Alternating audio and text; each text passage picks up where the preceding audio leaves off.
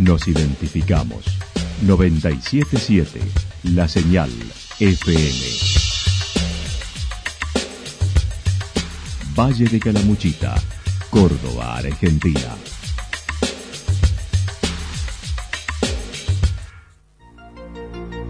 El más completo resumen de las noticias de la región, encontralos todos los días a las 12 y 30, a las 16 y a las 22 horas.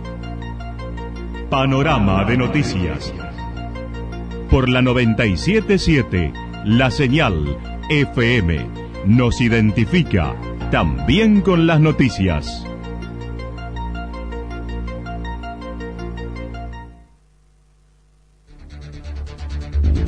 Municipalidad de Villa del Lique.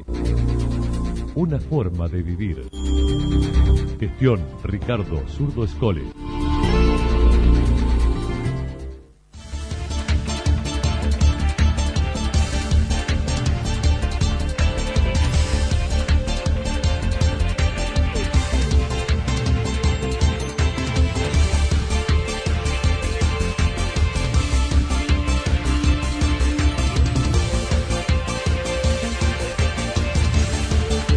A esta hora hacemos un repaso por la información regional a través de los títulos de Loredo de Cambiemos Juntos de campaña ayer por Calamuchita.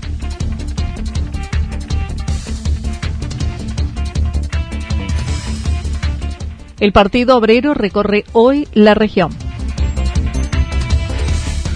Alumnos de Villa del Dique en Valse y Villa Rumipal estafados por su viaje de estudios.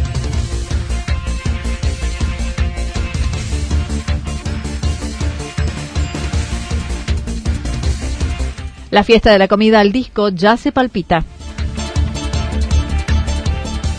Las lluvias trajeron inconvenientes en viviendas precarias en Santa Rosa. La actualidad en síntesis. Resumen de noticias regionales producida por la 977 La Señal FM. Nos identifica junto a la información.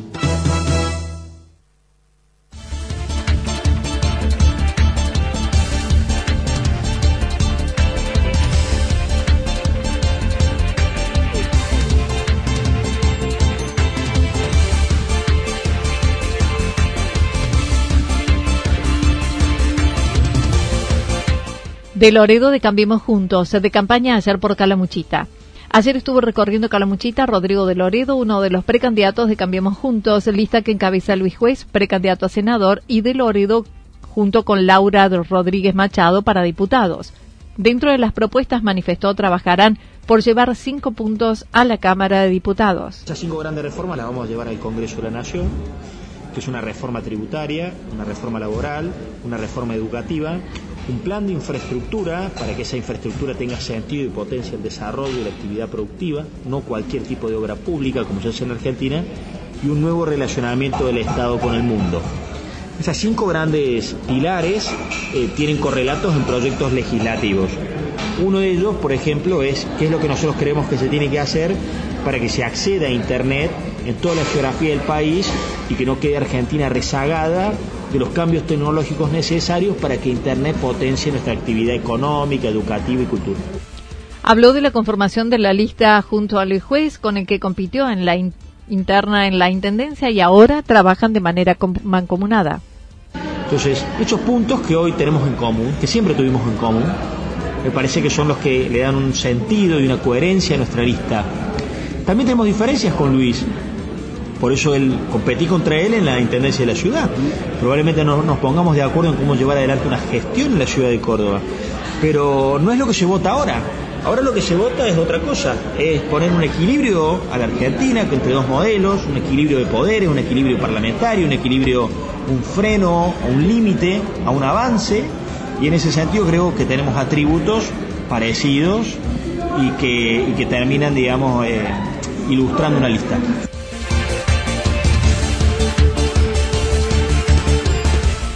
El Partido Obrero recorre hoy la región. El Partido Obrero tiene su lista para las PASO del Frente de Izquierda Unida en Córdoba, donde Soledad Díaz lidera la nómina de candidatos.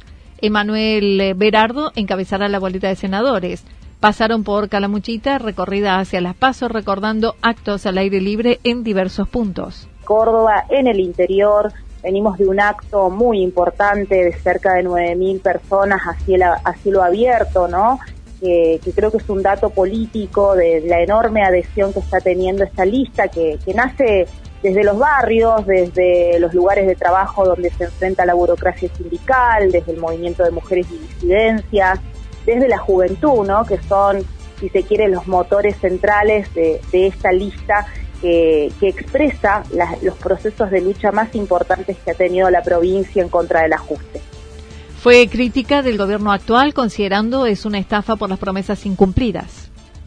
De este gobierno que, dijo que venía a terminar con el ajuste de Macri y hoy tenemos una profundización de ese ajuste, nada de, las promesas de, de campaña, de terminar este, con el hambre, de llenar la heladera, de poner plata en el bolsillo de los trabajadores.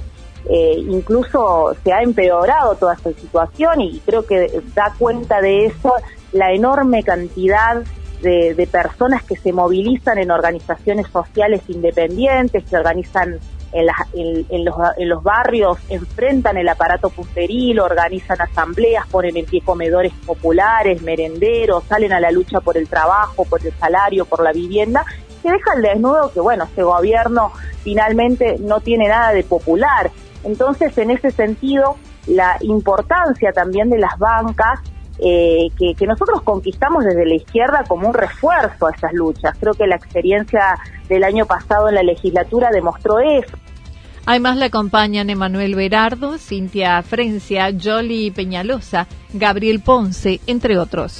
De la lista, ¿no? Vos recién nombrabas, Jolly Peñalosa es este, una, una compañera eh, secretaria adjunta del sindicato de municipales de Jesús María, es un sindicato recuperado, ¿no? Un sindicato eh, que se recuperó de las manos de la burocracia y que, bueno, en todo el proceso de pandemia incluso logró muchas eh, victorias, ¿no? De, poder este, conquistar un salario que, que, bueno, que supere el índice de la inflación, de la incorporación a planta de muchos trabajadores precarizados. Bueno, de la misma manera, estos otros candidatos que vos has nombrado también, que son compañeros nuestros que, organizan en las barriadas,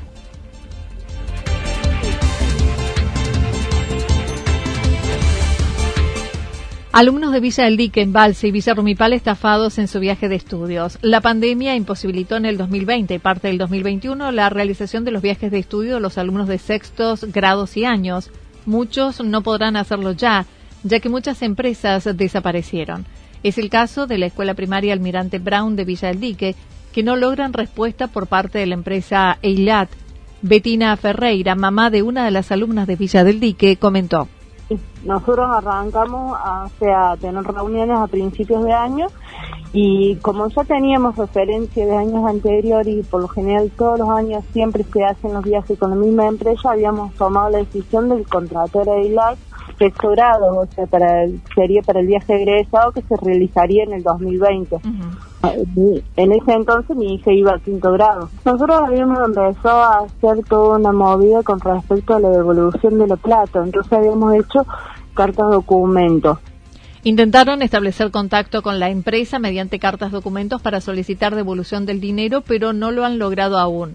Hubo un grupo que había decidido hacer el viaje, otro que solicitaba la devolución, pero aún ninguno logró ninguna respuesta. No teníamos respuesta de la empresa, se presentaron, o sea, armamos un grupo con los, con los encargados de la empresa y estuvimos en contacto con ellos donde nos habían prometido que el viaje se podía hacer en febrero o a fines de marzo, o sea, a fines de noviembre de este año. El tema es que un grupo decidió hacerlo y otro grupo no decidió hacerlo. Tanto el grupo como decidió hacerlo y el que no, eh, hasta el día de hoy no tenemos respuesta. O sea, la mayoría de los padres eh, habíamos pagado el viaje eh, mes por mes por el tema de que no se nos acumularan las cuotas, porque no sabíamos qué iba a pasar, entonces los que teníamos las cuotas pagas estábamos reclamando la devolución parcial o total del dinero. Y el otro grupo que quería viajar hasta el día de hoy no tiene ningún tipo de respuesta en cuanto a la empresa. Por otro lado, se enteraron, la agencia de viajes presentó en quiebra, vendió su cartera de clientes y sus viajes a otra empresa, pero la nueva indica ya se venció el contrato, además de corresponderles no responder. Incluye alumnos de tres cursos de sextos grados que pagaron su viaje. Nosotros somos, eh, o sea, padres de los tres cursos de sexto grado que ya tenemos las cuotas pagas. En el caso de los chicos que no tienen las cuotas pagas, no te sabría decir cuánto de lo que tienen adeudado, si han pagado mitad de año o han pagado algunas cuotas. El tema es que nosotros lo que reclamamos por medio de cartas documentos fueron los viajes que estaban pagados. Bien. el grupo de padres que formamos es con los chicos que teníamos al día las cuotas. También alumnos de Embalse y Villa Rumipal han sido afectados sin respuesta, por lo que los damnificados serían más de 100 ni siquiera nos responden las cartas documentos que mandamos, ni siquiera da como recibido las cartas documentos. En ese sentido es como que las, las líneas de teléfono que ellos nos dieron eh, no, no nos dan respuesta o nos dicen que el viaje se va a hacer en abril, se va a hacer en noviembre. Ahora supuestamente eh, teníamos, estuvimos tratando de tener contacto con la nueva empresa y la nueva empresa que hace las reuniones con el colegio dicen que ellos directamente no tienen nada que ver. Claro. cada padre tiene referencias particulares por, por, cuestiones eh, personales, tienen contacto con abogados personales, entonces en base a eso nos vamos asesorando vamos viendo varias versiones de distintos abogados que cada uno tiene particular para que nos vaya dando un panorama de cómo tenemos que movilizarnos. Lo que nosotros estamos tratando de averiguar en este momento es si la empresa, eh, cuando nosotros hicimos el pago de las cuotas, en la primera cuota iba incluida la cuota cero para poder hacer un, un avance más legal o eh, ver cómo manejarnos en esta situación en cuanto a lo legal. Ahora vamos por la parte legal, ya no tanto por la reclamación del viaje, sino por la devolución del dinero.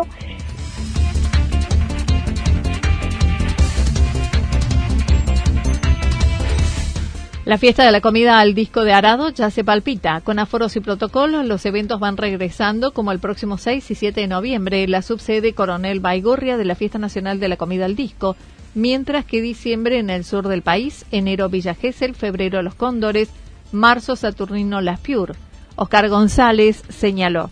Aparentemente este, estamos en buen, en buen camino, tal como te lo había comentado en la última entrevista que tuvimos, hay una primera ventanita sanitaria que hubiera y vamos a, a ponernos en marcha. Ponernos en marcha significa no pensar en en la fiesta de mayo únicamente, sino que tenemos todo un camino previo por recorrer, que son seis meses, que eh, corresponden a la realización de todas las subsedes a lo largo y a lo ancho del país. Y eso es lo que estamos comenzando ahora. Sí, confirmados tenemos en Coronel Baigorria el 6 y el 7 de noviembre, eh, en Ushuaia el primer fin de semana de diciembre, eh, perdón, eh, Coronel Baigorria 6 y 7 de noviembre, no sé si dice bien. Sí. Eh, el primer fin de semana en Ushuaia.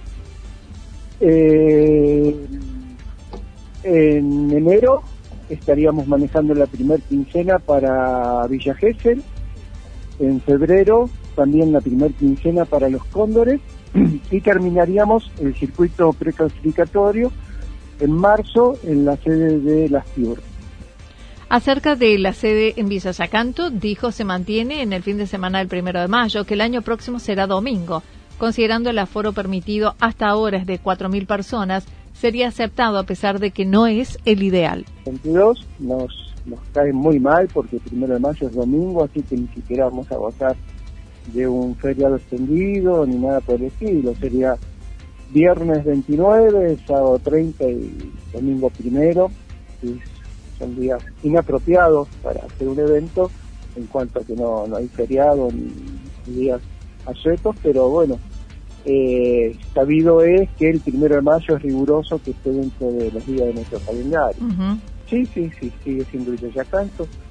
Nosotros tenemos eh, emanada por el Consejo de Deliberante de, de esta localidad una ordenanza específica para la realización de la fiesta, lo que el punto más interesante para nosotros es la exclusividad de la fecha y, siempre y cuando desde el municipio ese punto se cumpla, porque ha habido superposiciones de eventos en la misma fecha, cosa que improductiva para el cabañero, para el pueblo en sí y perjudicial esencialmente para nosotros, que somos pioneros en la fecha, primero de mayo, cuando a medida que se van confirmando las subsedes, los cupos para los cocineros se van completando, como Baigorria, Ushuaia en este año. Las lluvias trajeron inconvenientes en viviendas precarias en Santa Rosa. Desde el merendero Manitos Unidas de Villa Santarelli, en Santa Rosa, se hace un llamado a la solidaridad por la situación que atraviesan varias familias de Santa Rosa con sus precarias viviendas, como una en Villa Incor. Por ello, Eugenia Cufré pidió chapas, cemento, puertas, ventanas para poder mejorar las condiciones. Hace años que estamos tratando de solucionar, dice, pero no, no llegamos a base, digamos, porque el tema vivienda es muy complicado, es muy... Sí, sí. Eh, el tema material, que los precios están carísimos. Bueno, yo en estos últimos días con el tema de las lluvias, eh, a muchas familias se les complicó todo. Muchas familias se les mojó toda la casa adentro eh, tenemos el caso de Taylor, bueno, de Villa Inter.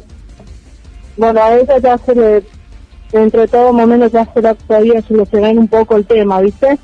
Lo que está, lo que estaría faltando sería para más familias y el pedido en general sería eh, ayuda con el tema de material, material en general, ya sea chapas, eh, cemento, necesitamos puertas, nylon, eh, ventanas y todo lo que sea en material en general, porque Sheila en sí necesita después poder hacer una casa de material segura para ella, sus hijos y su mamá. Con las lluvias del miércoles a la noche formaron un grupo de WhatsApp para ayudar a los que están atravesando situaciones graves.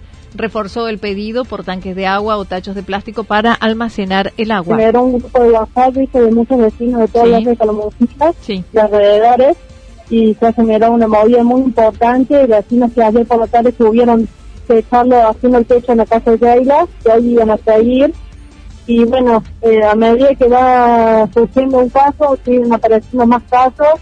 Eh, la ayuda género sería todo eso. Bueno, la familia de Barrio Tala está necesitando con urgencia el tema de chapas y tanques para el agua porque tienen el agua en tachos de lata y obviamente no es eh, agua que pueden tomar porque queda en mal estado.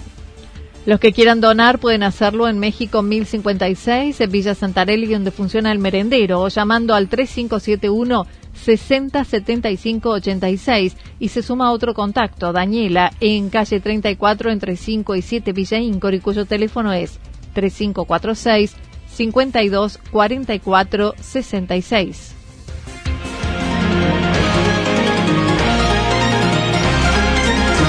Toda la información regional actualizada día tras día.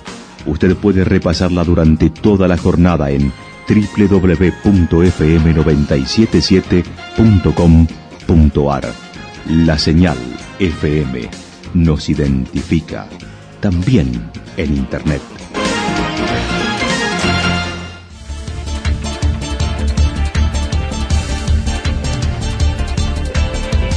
El pronóstico para lo que resta de la jornada indican parcialmente nublado, temperaturas máximas entre 18 y 20 grados, el viento soplando al sector noreste entre 13 y 22 kilómetros en la hora.